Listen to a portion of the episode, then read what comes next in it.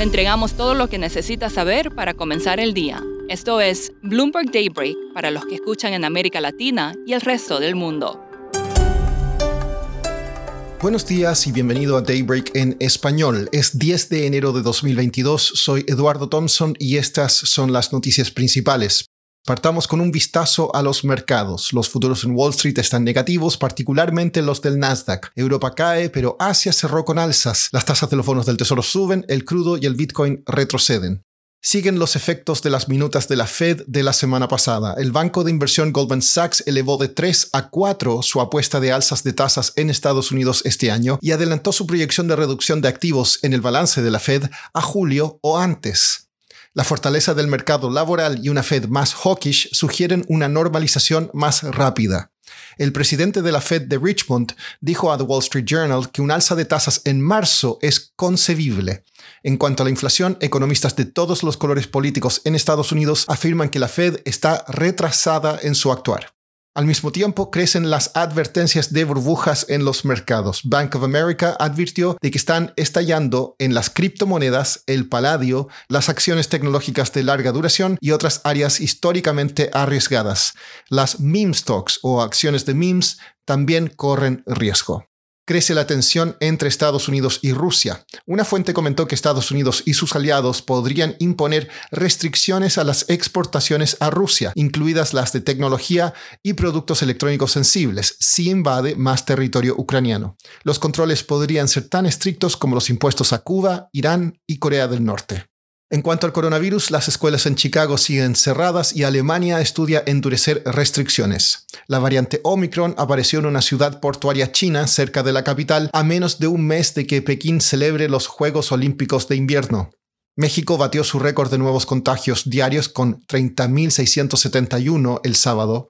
Chile comienza hoy a dar segundas dosis de refuerzo. Y en Brasil, el presidente del Banco Central dio positivo por COVID. En Venezuela, el candidato oficialista Jorge Arreaza reconoció que perdió la elección para la gobernación del estado de Barinas frente al opositor Sergio Garrido. Barinas es la cuna del difunto presidente Hugo Chávez y la derrota es un fuerte golpe para el gobernante Partido Socialista.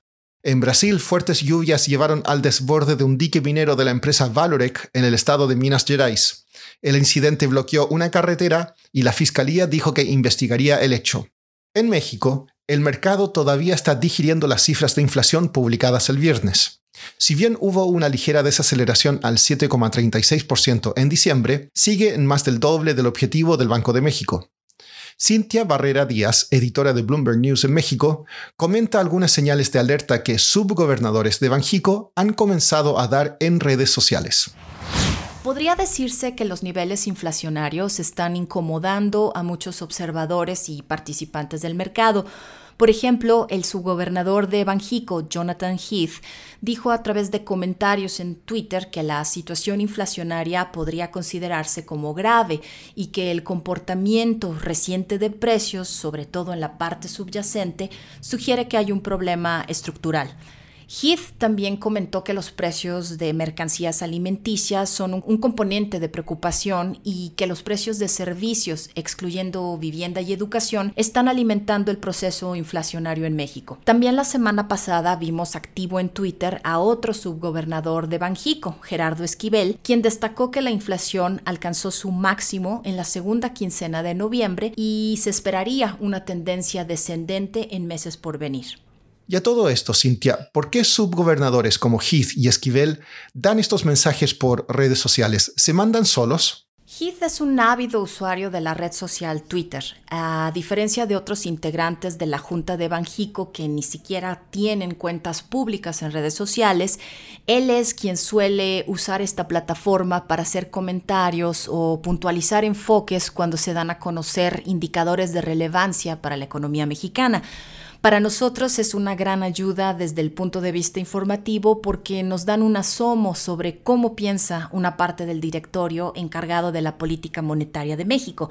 Esquivel también recurre a Twitter, pero suele hacerlo de una forma más espaciada y no comenta tan frecuentemente sobre indicadores como lo hace su colega Heath.